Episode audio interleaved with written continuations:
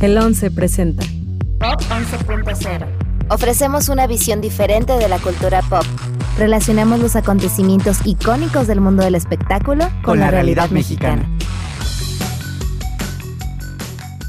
Hola a toda la audiencia de Once Digital. Esto es Pop 11.0 un podcast en donde hablamos de cultura pop, personajes, artistas, eventos históricos e icónicos, y el cómo estos se relacionan con nuestra realidad y contexto mexicano. Yo soy Alessandra Santamaría, mi amigo y querido co-conductor es Rodrigo García. Ale, muchas gracias por esta introducción. Qué gusto estar de regreso contigo y con todas las personas que nos escuchan cada semana. También les agradecemos todos sus comentarios, sugerencias y mensajes que nos han hecho llegar al correo de Alessandra.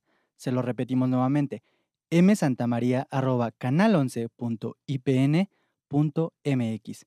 Sigan así, ya saben que este espacio es de ustedes y para ustedes. Rodrigo, hoy vamos a tocar un tema eh, muy delicado y si queremos hacer una pequeña advertencia, pues el episodio de hoy se habla sobre eh, trabajo sexual.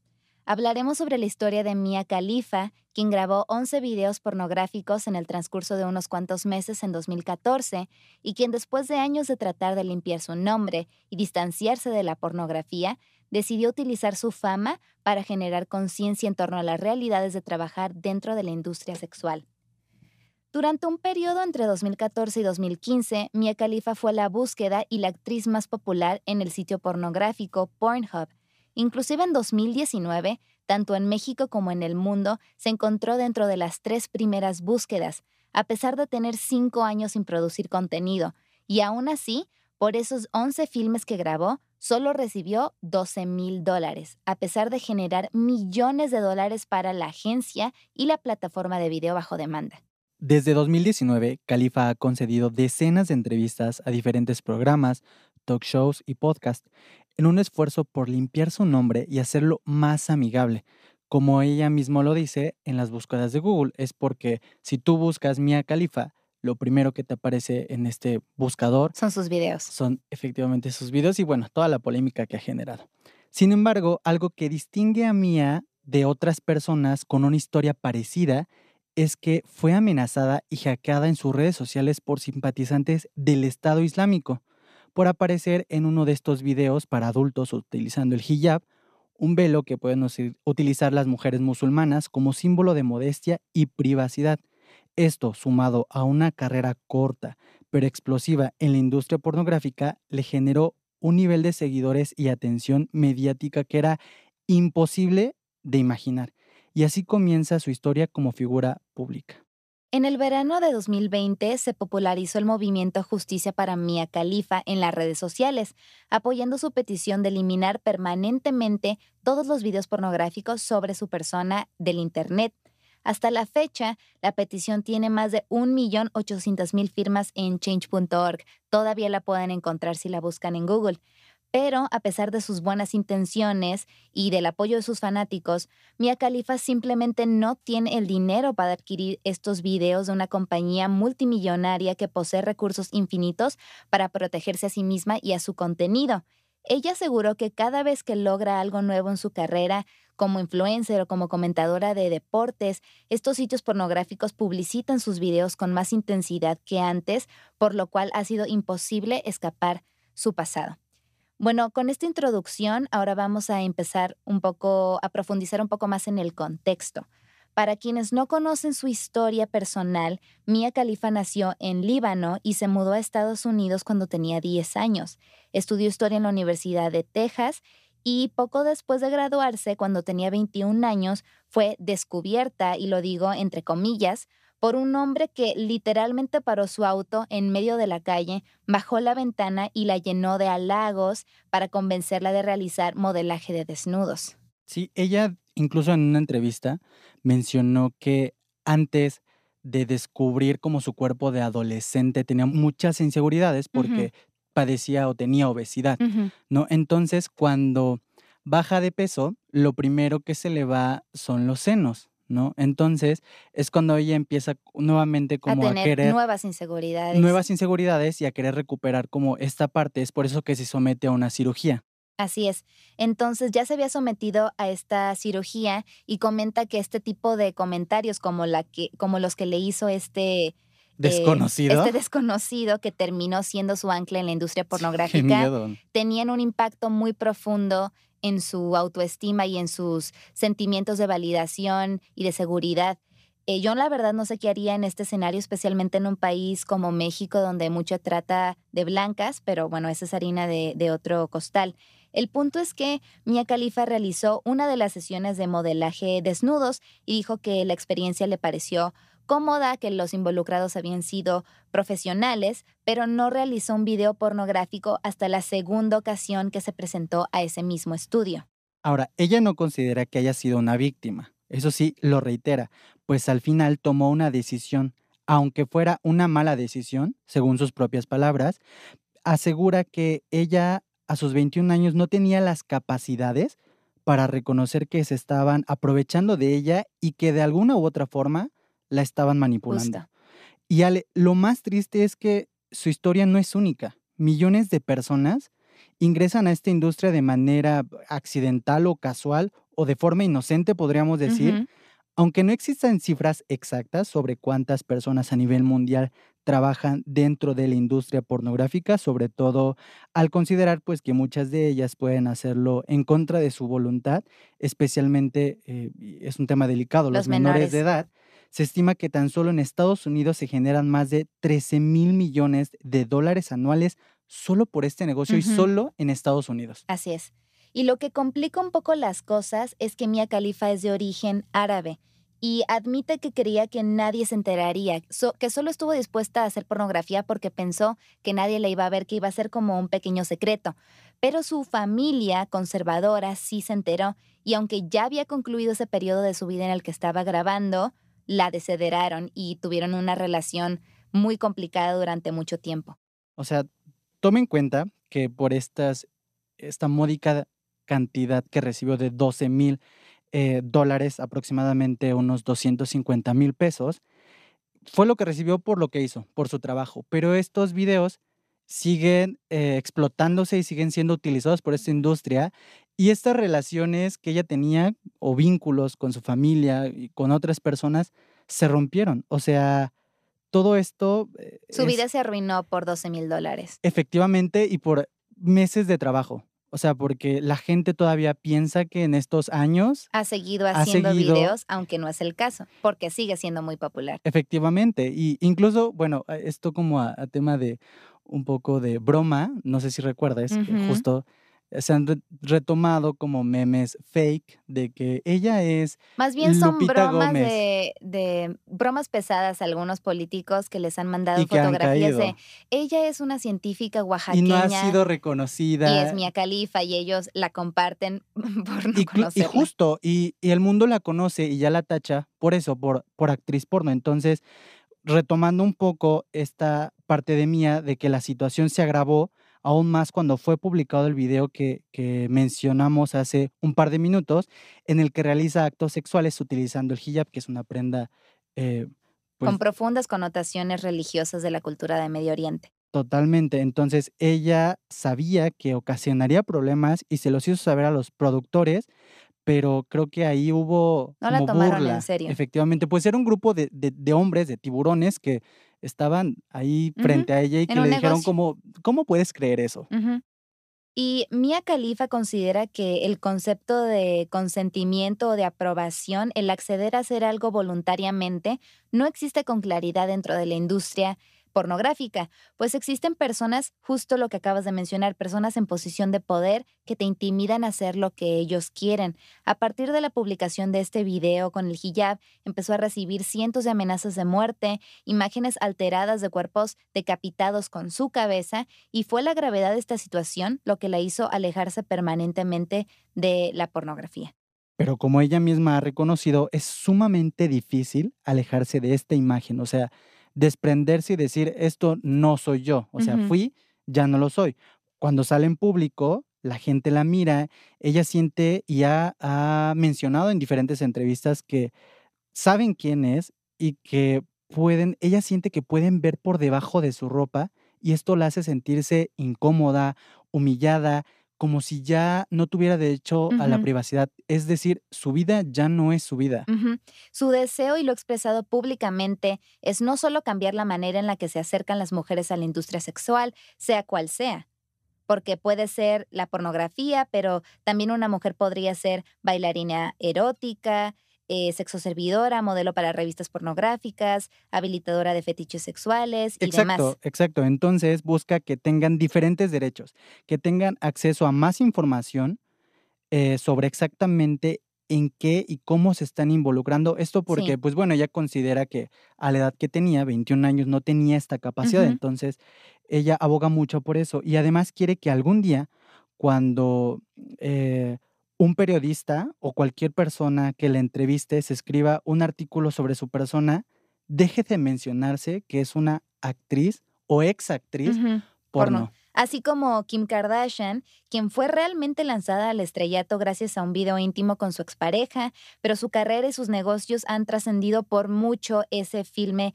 en específico. Millones de personas ni siquiera la asocian con ese escándalo o saben que lo tuvo en primer lugar. Entonces lo que ella quiere, por encima de todo, es la libertad que todas las personas que no estamos eh, involucradas en esa industria, entre comillas, quemadas, tenemos. Quiere ser una persona, no un objeto sexual, no una mujer con supuestamente su reputación arruinada. Le costó mucho trabajo, comentan algunas entrevistas, tener relaciones románticas con otras personas porque temía que solo la vieran como una estrella porno, una persona que haría lo que fuera en un escenario sexual. Claro, y es, es resumirte y decir como, esto es lo que eres, eso es lo que conozco de ti, ¿no? Y queremos dejar algo muy claro. Compartimos los, los sentimientos y las opiniones de Mia Khalifa, Que quien critican. está en su derecho a ser sumamente eh, crítica hacia la industria sexual y consideramos que el sistema se aprovecha de muchas de las personas que ingresan a este negocio sin saber las consecuencias. Pero también queremos desafiar los prejuicios que se tienen contra las, los y les trabajadores sexuales, como si la sexualidad no fuera una parte perfectamente natural dentro de nuestra vida diaria. Así es. Eh, Rodri, yo quiero compartir unas cifras muy interesantes en torno al trabajo sexual. Eh, Pornhub, el sitio web que mencionamos anteriormente, donde Mia Khalifa se hizo famosa y me parece que es el sitio de videos para adultos más populares, de, más popular de todos, así es, recibió en 2019 42 mil millones de visitas, es decir, 115 millones de visitas diarias. Diarias. ¿Puedes creerlo?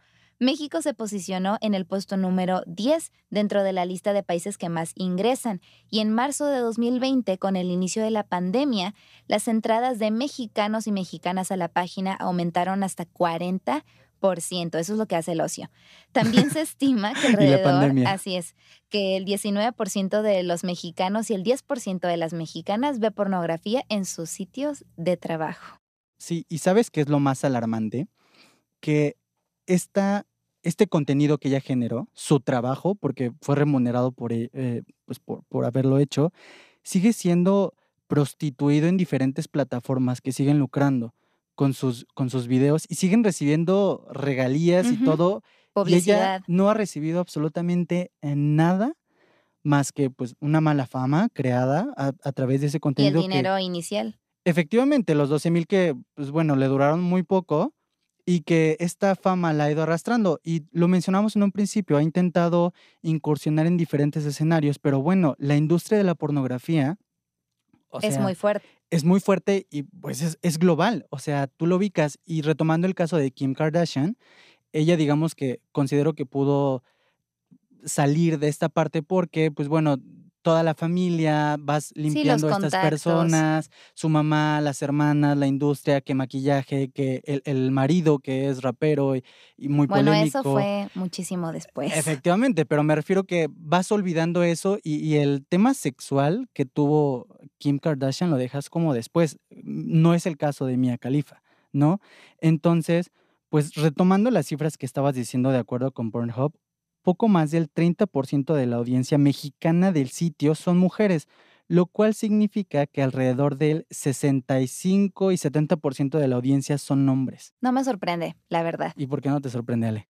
Cuéntame. Pues porque más allá de lo que podamos creer sobre la biología de ambos sexos y las necesidades naturales, instintivas que podamos sentir, creo que socialmente los hombres están condicionados para explotar, ni siquiera explorar, explotar su sexualidad de manera más agresiva, más de manera más constante y ahí es donde entra la industria pornográfica.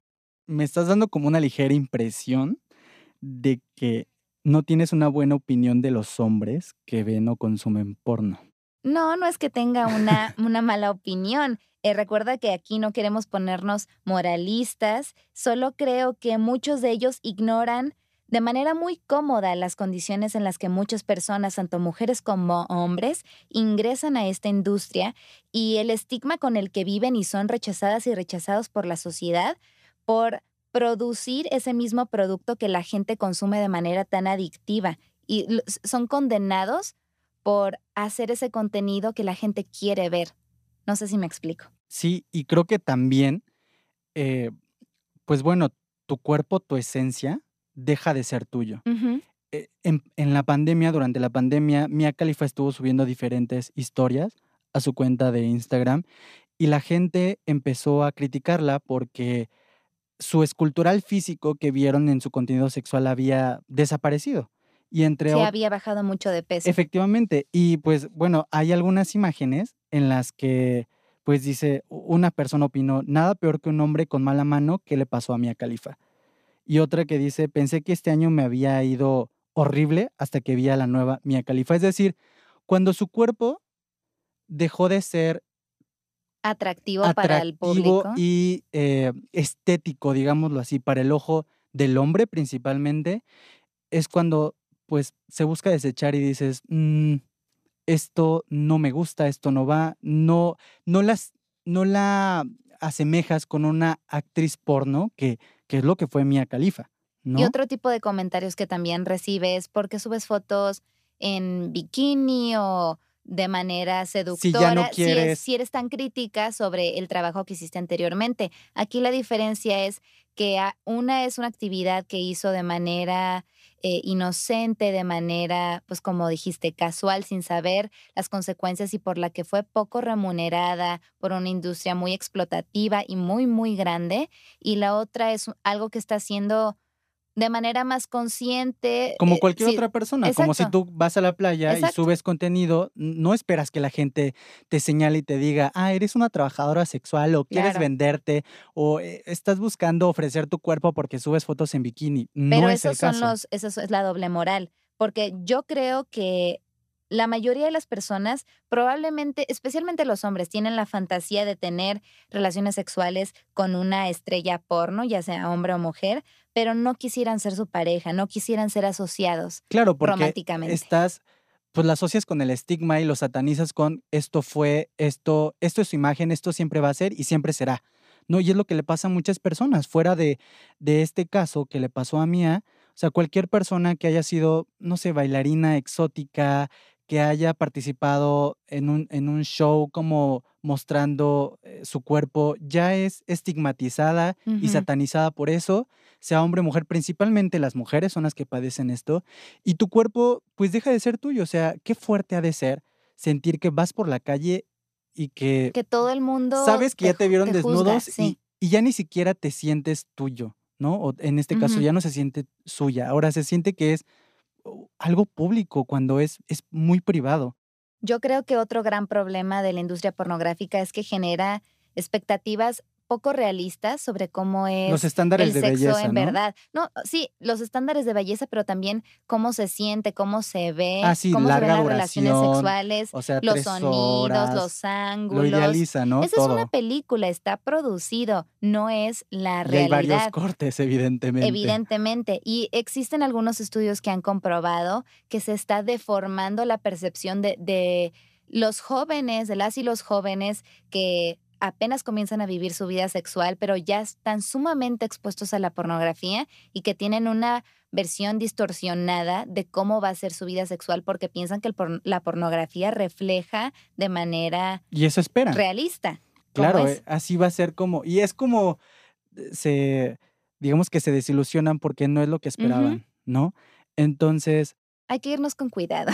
Efectivamente, y creo yo que el caso eh, de Mia Khalifa con el hashtag justicia para Mia Khalifa es algo muy importante porque es algo por lo que lucha y que ha comentado que varias personas le escriben mensajes, le envían correos y le dicen, oye, es que en verdad yo también estoy un poco arrepentida, pero ya no, puedo hacer, nada. Entonces, ella lo que busca es nuevamente que la gente deje de juzgarla y que digan como, ah, Mia Califa estrella porno. Es como, y imagínate. Que generen conciencia. ¿Tú qué harías? ¿Tú qué harías si algún día, te, o sea, subes una foto en bikini y te ve alguien por ahí en la calle y te diga como, ay, ella es Alessandra, la del bikini.